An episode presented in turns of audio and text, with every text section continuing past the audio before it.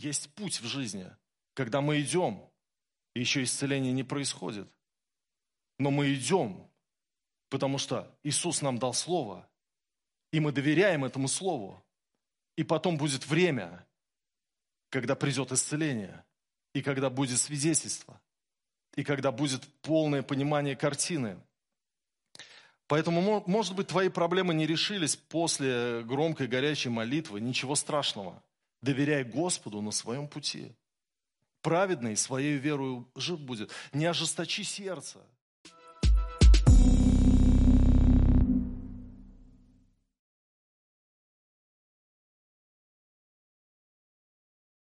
Сегодня буду проповедовать о доверии Богу.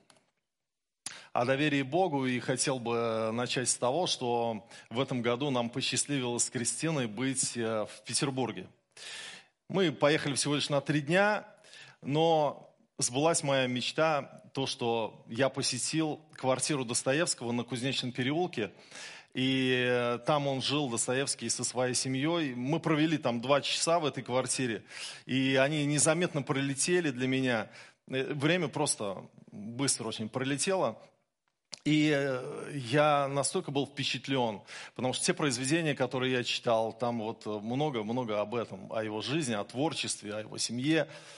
И вообще у меня есть такое желание жгучее в будущем, если Бог даст – Э, создать онлайн-курс по Достоевскому, по его основным произведениям. И, э, и, в общем-то, набрать людей, которым это интересно, и учить на эту тему то, что мне открылось в его книгах, потому что это потрясающий кладезь. И, конечно же, э, любимое, наверное, мое произведение – это «Братья Карамазовы». И э, знаете, что я хочу из братьев Карамазовых сегодня вам рассказать? Там есть диалог, очень мощнейший диалог такой э, двух братьев, Ивана и Алеши. Алеша – это монах, Иван э, – нигилист, атеист, который пытается доказать Алеше, что, ну, если бы Бог был, то было бы все по-другому. В общем, что как бы Бога-то и мы и не видим, и его и нет. И он взял очень тонкий мотив для своей доказательной речи. Он а, стал говорить о страданиях, которые в этом мире есть, и Бог ничего с этим не делает. И а, при этом э, стал говорить о детских смертях, о трагедиях, связанных с детьми.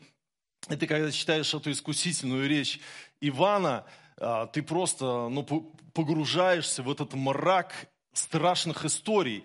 И на самом деле у тебя может возникнуть такой вопрос, на где же Бог?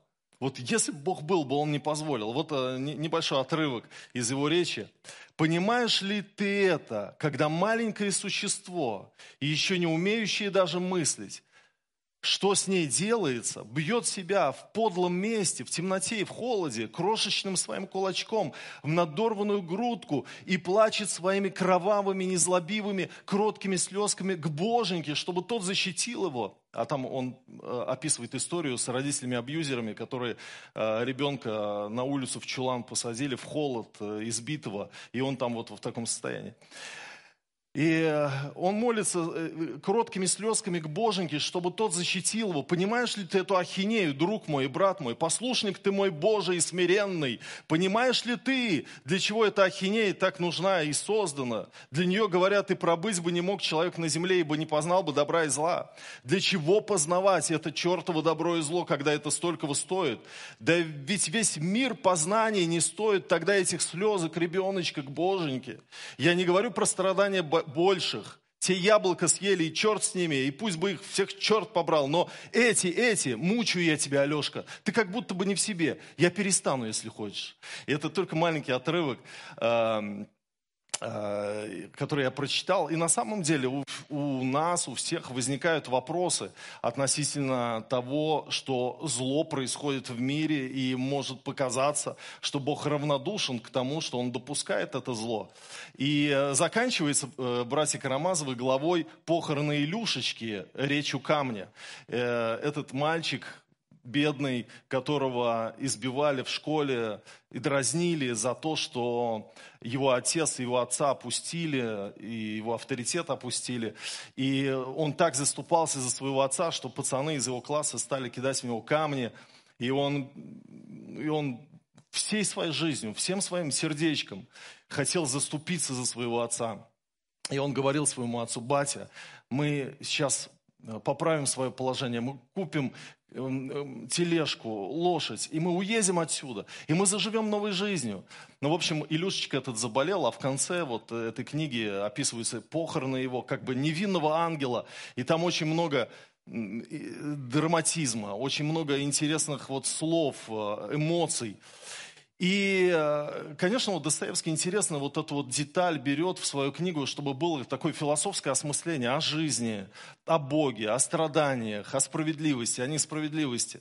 Но вопрос о том, почему невинные люди страдают, волновал людей еще в древности.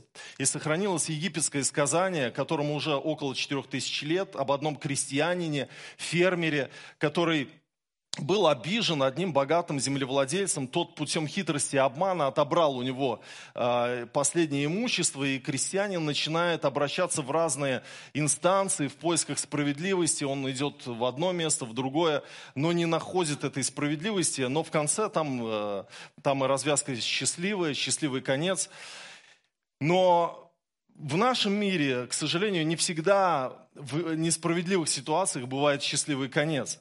И если вопрос о несправедливости волновал древних египтян, то, конечно же, он волнует и нас, э, людей, которые являются христианами, живут в 21 веке, и он очень важен для нас. Мы хотим понять Бога, мы хотим увидеть, э, где Бог, Э, что он говорит по всему происходящему, когда мы наблюдаем в своей жизни несправедливость. И действительно, в 1710 году Лейбниц, он создал теорию, которая так и называется теодицея Лейбница. Теодицея – это значит оправдание Бога. Он описывает то, что Бог создал мир, в котором возможно моральное право выбора. И если бы этого морального права не было, тогда мы не были бы свободными людьми. Мы были бы марионетками. А Бог был заинтересован, чтобы у нас было личностное избирательное право. И поэтому мы выбрали путь, так сказать, э, который является непослушанием Богу. И э, все, что весь пакет, связанный с э, этим выбором, к нам присоединился. Ну, давайте сегодня попробуем ответить на эти вопросы о страданиях людей, о несправедливости, о допущении Богом зла в свете священного Писания. Мы сегодня с вами отправимся э, к пророку Авакуму. Этот пророк жил в конце 7 начале 6 веков э, до Рождества Христова и как раз накануне Вавилонского вторжения в Иудею. Он был э, левитом, он был певцом в храме, и написал книгу пророческую, которую мы с вами все читаем, книгу пророка Авакума. И в ней очень много мудрости, потому что пророк, Авакум задает Богу те самые вопросы, на которые мы сегодня ищем ответ. Давайте мы с вами откроем первую главу со второго по четвертый стихи. Авакум пишет, «Доколе, Господи, я буду взывать, и Ты не слышишь, Буду выпиять к тебе о насилии, и ты не спасаешь. Для чего даешь мне видеть злодейство и смотреть на бедствие? Грабительство и насилие передо мною. И восстает вражда, и поднимается раздор. От этого закон потерял силу, и суда правильного нет. Так как нечестивый одолевает праведного, то и суд происходит превратный. А, обратите внимание, что Авакум выговаривает Богу. О чем он говорит? Он говорит о несправедливости в обществе, об угнетении слабых, о том, что извращается справедливый суд, нечестивый одолевает праведного, что насилие, вражда восстает, поднимается раздор. И он задает Богу вопрос, вопросы. Я взываю к себе, выпию к тебе, а ты не спасаешь, ты ничего не делаешь с тем, что происходит передо мной, перед моими глазами, в этом обществе, а, в Израиле, ты ничего не делаешь. Итак, пророка интересует вопрос, почему так много зла, почему так много несправедливости в этом мире. Вообще, книга пророка Авакума, она построена в форме диалога. Это диалог между Авакумом и Богом. И он как бы говорит Богу, а Бог говорит ему. И э, Авакум не мог согласовать свою веру в доброго и праведного Бога с фактами жизни, как он видел их. Его беспокоил вопрос, для чего? И однако же, что, что вот э, удивительного в этой книге, он остается верным Богу, и его имя, которое означает обнимать, прилипать, оно соответствует тому, что происходит в его жизни. Он приближается к Богу, а не удаляется из-за этих вопросов. Итак, мы читаем теперь вторую главу, первый стих. Авакум пишет, «На стражу мою стал я, и, стоя на башне, наблюдал, чтобы узнать, что скажет он во мне, и что мне отвечать по жалобе моей». Итак, у него была жалоба, жалоба к Богу. И он задает Богу вопросы о несправедливости, о зле, где ты, почему ты не спасаешь. И он встает перед Богом и изливает ему эту жалобу. И Бог ему отвечает – и отвечает ему и говорит, Авакум, не беспокойся, наказание уже готово. Очень скоро придут вавилоняне и воздадут по заслугам всем, кто поступает несправедливо. И Авакум слушает это слово. И оно не вмещается все равно в него. Он не понимает Бога. Почему более грешный народ, язычники, должны прийти и наказать менее грешный народ Израиля. Почему Бог хочет использовать для этого а, такой грешный народ, как вавилоняне? И у Бога на этот вопрос был ответ. Он говорит, Авакум, не переживай. Наказание для вавилонян тоже уже готово. Я их тоже накажу. Но все равно это очень сложно понять пророку. И в ответ на это непонимание Господь делает заявление. Мы сегодня с вами посмотрим на заявление Бога, как на ответ Его относительно э, того, что в мире происходят страдания, злоба, несправедливость, у Бога есть на это ответ. И Бог дает этот ответ Авакуму, а вместе с ним и всем нам. Но прежде чем посмотреть на это заявление, давайте мы а, увидим, как Бог подчеркивает важность того, что Он сейчас скажет пророку. Второй стих второй главы.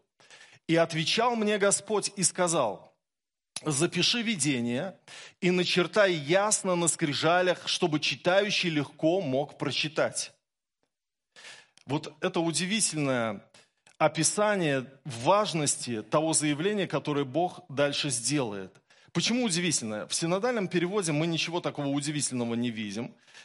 Но, в принципе, если присмотреться, можно обратить внимание на слово «скрижали».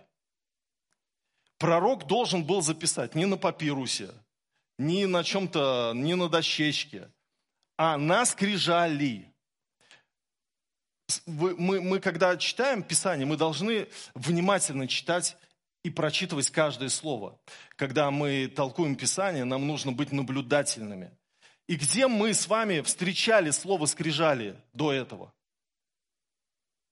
Когда мы читали о том, как Моисей э, сходил с горы со скрижалями завета, с десятью заповедями. То есть Бог, говоря пророку Авакуму, чтобы он сейчас записал его заявление, он говорит, сделай это на скрижале. И у нас аллюзия сразу с Моисеем, скрижалями. И правильно, потому что Бог хочет сказать, то, что я сейчас скажу, это важно, это важно точно так же, как 10 заповедей Моисея. И дальше фраза, чтобы читающий легко мог прочитать. Вот русский перевод здесь не точен, потому что эта фраза должна перевестись была так чтобы бегущий легко мог прочитать. Именно так переводится еврейское слово «руц» – бегущий. То есть Бог этим самым говорит, Авакум, сейчас я сделаю заявление. Ты должен записать его на скрижали, и эта скрижаль, эта каменная плита должна быть достаточно большого размера. И написать ты должен таким шрифтом, чтобы если будет человек бежать мимо – если он будет в своих мыслях погружен, а, чтобы он все равно мог прочитать написанное. Вот так ты должен написать. Это, знаете, сродни билборду. Вот когда ты въезжаешь в город, например, то видишь билборды. И там реклама. И э, билборды вообще и в городе, не только во въезде в город, рассчитаны на то, что водитель, несмотря на свою концентрацию на вождении, может оторвать глаза и посмотреть и прочитать написанное. Там немного написанного, там, может быть, одна фраза, один слоган, что-то, что ты, как водитель, даже можешь прочитать. И здесь что-то подобное этому Бог говорит сделать Авакуму. Он говорит, Авакум, сделай каменную плиту, большую, и напиши вот то, что я сейчас скажу. И то, что я сейчас скажу, должно быть так э, написано, чтобы э, бегущий человек, погруженный в свои мысли, э, бегущий к своей цели, все равно мог прочитать. И вот, наконец, мы подходим к этому заявлению. Это вторая глава Вакума, четвертый стих. Бог говорит, вот душа надменная не успокоится, а праведный своею верою жив будет. Вот данный текст является очень известным, его использует потом апостол Павел в своем послании к римлянам. Но давайте мы обратимся к контексту стиха. Итак, пророк Авакум не понимает Бога, не понимает, что происходит, почему Бог действует таким образом или бездействует. И вот что интересно, Бог не начал ему объяснять все в подробности. Бог не дает ему развернутый ответ по данному обстоятельству так, чтобы Авакум понял. Он просто ему сказал, праведный своею верою жив будет – Человек надменный, который ожесточился на Бога, обиделся, не поняв ситуацию, он так и не успокоится. А праведный может жить даже посреди несправедливости, посреди происходящего зла. Он может жить своею верою. Итак, Бог говорит пророку, все, что тебе нужно, это просто доверять мне доверять тому, что то решение, которое я предлагаю в той исторической ситуации, является самым мудрым и самым лучшим решением, даже если тебе кажется по-другому. И вот ответ на вопрос о несправедливости и страданиях людей находится вне сферы нашего понимания. И просто то, что нужно сделать, это доверять Богу. Бог объяснит все в определенное время. И Бог никогда не обещал, что справедливость будет достигаться в этом мире. Наоборот, Он говорил своим ученикам, что в мире мы будем иметь скорбь, но нам нужно мужаться, потому что Он победил мир. И вот это сосредоточие на Его победе, на то, что можно жить в доверии и жить в полном смысле этого слова, это та акцентуация, которую Господь ставит перед нами, когда мы размышляем о несправедливости в жизни. Настанет время, Бог нам все объяснит. И самое лучшее, что мы можем делать сегодня, это доверять Ему. А, давайте мы будем читать дальше книгу пророка Авакума. Теперь третья глава, 16 по 19 стихи. «Я услышал, и вострепетала внутренность моя. При вести о сем задрожали губы мои. Боль проникла в кости мои. Колеблется место подо мною а я должен быть спокоен в день бедствия, когда придет на народ мой грабитель его. И 19 стих. Господь Бог сила моя, Он сделает ноги мои, как у оленя, и на высоты свои возведет меня. Скажите аминь. Плохая новость. То есть Авакум услышал от Бога, что придут вавилоняне. Он, это, он этого не понял, с этим не согласился. Бог сделал заявление о том, что ты просто должен доверять мне. Наконец-то пришла война. А, неприятель вошел в землю обетованную, наступают военные действия, внутренняя дрожь, задрожали губы, боль проникла в кости, а, состояние нокдауна, он говорит, колеблется место подо мною. Он описывает свое состояние Авакум, но потом он как бы приказывает этому состоянию подчиниться своему решению. А я должен быть спокоен в день бедствия. Я должен быть спокоен в день бедствия. Это и есть вера. Каждый из нас может испугаться. Каждый из нас может испытать боль в костях и дрожащие губы и так далее, как э, Авакум это испытал. Но в этом нельзя оставаться. Нужно говорить самому себе. Нужно давать установку самому себе. Доверяй Богу. Бог возведет тебя на высоты. Бог поднимет тебя. Ты будешь над этой ситуацией. Ты увидишь все ясно. Все встанет на свои места. У Бога есть развязка. Просто нужно доверять Ему. Да, проблема близка, но Господь, Бог, сила моя. И э, Авакум должен был это провозглашать. Он понимал, что это нужно провозглашать, это нужно говорить, нужно говорить своему мозгу, нужно говорить своему телу, нужно говорить своим костям. Когда я размышляю об этом, я вспоминаю Виктора Франкла, венгерского еврея, психотерапевта, которого э, заключили, как и многих евреев, во время Второй мировой войны в концлагере. И он э, уже умирал, потому что заболел тифом. Те э, люди, которые э, были пленниками в этих лагерях, они умирали просто без болезни, так сказать, из-за голода, из-за того, что в скелетов превращались. А те, кто тифом заболевали, там никакой надежды не было, они все умирали. Но Виктор Франкл выжил. И он выжил благодаря тому, что он находил для себя э, смысл для жизни. Он говорит, я иду по территории концлагеря и ловлю себя на мысли, что все, о чем я думаю, это животные инстинкты выжить. Я смотрю на свои опухшие ноги и на обувь еще большего размера, который слетает. И у меня мысль, где, где бы найти проволоку, чтобы закрепить ботинки, чтобы не влачить их. Потому что это доставляет личную, лишнюю боль. И еще я ловлю себя на мысли, что все, о чем я думаю, когда сегодня будет время обеда, чтобы Капа, когда будет зачерпывать суп, э, со дна поднял колбаску, чтобы хотя бы кусочек был у меня в супе. И говорит, и я осознавал тогда жалость своего состояния, и я тогда понимал, что мне нельзя в этой жалости оставаться. Что я делал? Он говорит, я закрывал глаза, и я представлял, что все, что со мной сейчас происходит – это психотерапевтический эксперимент, который я потом буду преподавать студентам. И я, говорит, закрывал глаза, я видел большой светлый зал с мягкими креслами. Сидят люди, учатся. И я преподаю им то, что сам прожил. И говорит, вот этот смысл, вот это осмысление помогало мне проходить а, те обстоятельства, в которых он был. Человек не христианин, нашел точку опоры, точку веры для того, чтобы жить дальше, для того, чтобы бороться, для того, чтобы мечтать, получил свое видение и пошел за ним. Также я читал про Александра Чижевского. В 1950 году в один из лагерей ГУЛАГа приходит начальник лагеря и говорит одному арестанту, которого звали Александр Чижевский. Александр Чижевский – это ученик Вернадского, советский ученый, биофизик, один из основоположников космического естествознания. И приходит к нему в лагерь в 50-м году, и ему говорят, вас реабилитировали, вы можете уходить. Вот представляете, какая благая весть прозвучала для человека, который находился в ГУЛАГе, где не было жизни, где была просто смерть.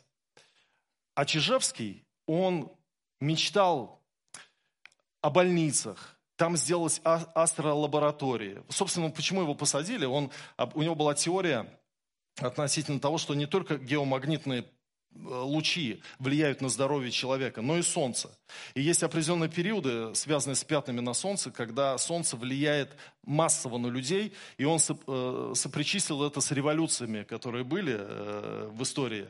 И за это Сталин, в общем-то, его и сослал в ГУЛАГ. Почему? Потому что ну, Сталин не хотел объяснять это гелиовлиянием и там влиянием Солнца, что люди э, взбудораженные, революционно настроенные идут э, Э, значит, э, свергать царя и новые, новые устройства творить.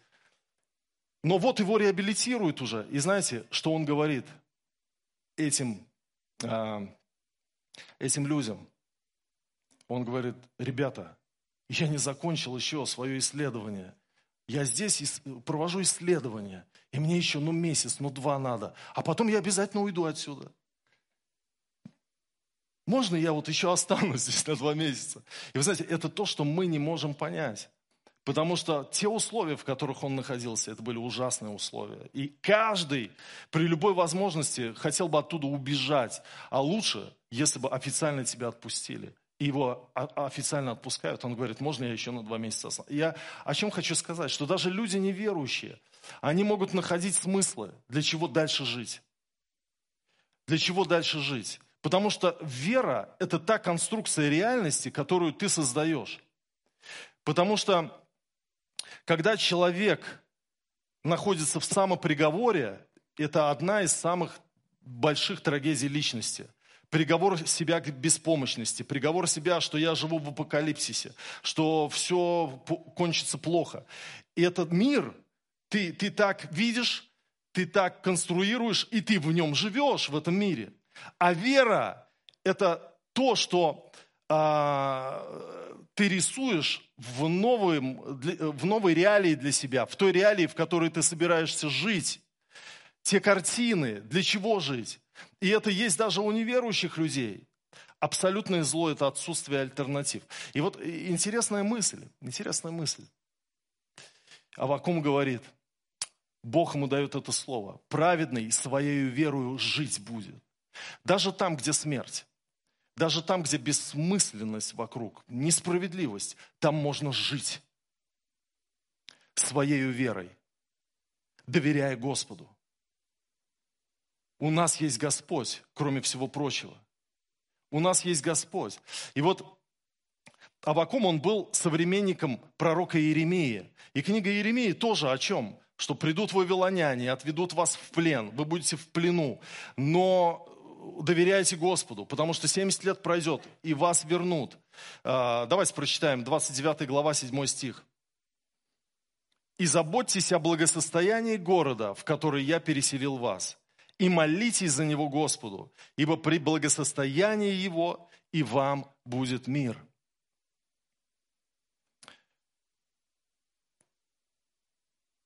Вы можете найтись в новых обстоятельствах, а вакуум, у тебя вопросы. Доверяй Господу, потому что твой современник Иеремия, он дает еще объяснение. Там, в Вавилоне, там, в Вавилоне вы будете жить и вы вернетесь через 70 лет. Бог все держит под своим контролем. Как важно нам получить точку опоры, получить слово от Господа в определенной критической ситуации, чтобы уповать на Бога, доверять Ему. Помните 10 прокаженных? Они пришли к Иисусу. Иисус говорит, идите к священнику и будете исцелены. И все 10 пошли к священнику. И это очень интересная иллюстрация. Да, один вернулся, все исцелились, один только вернулся поблагодарить, но вообще эта история даже не о благодарении. Это история, здесь много-много откровений. Здесь и о самарянине, который вернулся, а иудеи не вернулись. Но это ладно. Главная мысль о вере. Потому что пойти к священнику прокаженному можно было лишь в том случае, чтобы тот проверил, что то исцеление, которое наступило, подтверждено. Он был как терапевт священник, который должен был посмотреть на лысину, посмотреть на пятна и сказать, все, проказа нет. В другом случае к священнику ты не имел права идти как прокаженный. А Иисус говорит, идите к священнику и будете исцелены. И они поверили, что просто доверяя этому слову, мы по пути исцелимся. Когда к священнику придем, он зафиксирует наше исцеление. И они пошли. И пока шли, исцелились. И это говорит нам о чем? Что было время, когда они доверяли этому слову, и они не, были еще исцелены. Есть путь в жизни, когда мы идем, и еще исцеление не происходит. Но мы идем, потому что Иисус нам дал Слово, и мы доверяем этому Слову. И потом будет время, когда придет исцеление, и когда будет свидетельство, и когда будет полное понимание картины. Поэтому, может быть, твои проблемы не решились после громкой горячей молитвы. Ничего страшного. Доверяй Господу на своем пути. Праведный своей верою жив будет. Не ожесточи сердце. Потому что а, вот это место Писания, которое Бог дал как заявление, оно гласит – душа надменная не успокоится. Если ты преврати, превратишься в надменного человека, жестокосердного, ты не найдешь покой. Ты будешь жить возлобленности на небеса, на людей, на правительство, на всех окружающих. Но праведный своею верою и доверием Господу жив будет. Аминь. Давайте поднимемся.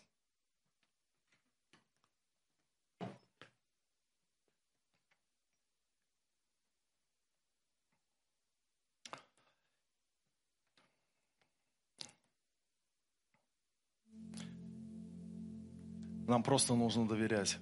У Бога есть все ответы, у Бога есть сила, у Бога есть власть. И мы просто Ему доверяем.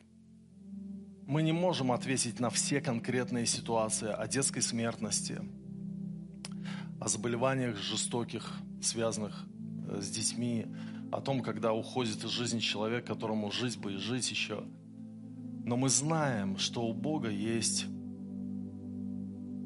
ответы. И мы их получим лишь только доверяя Ему на своем жизненном пути.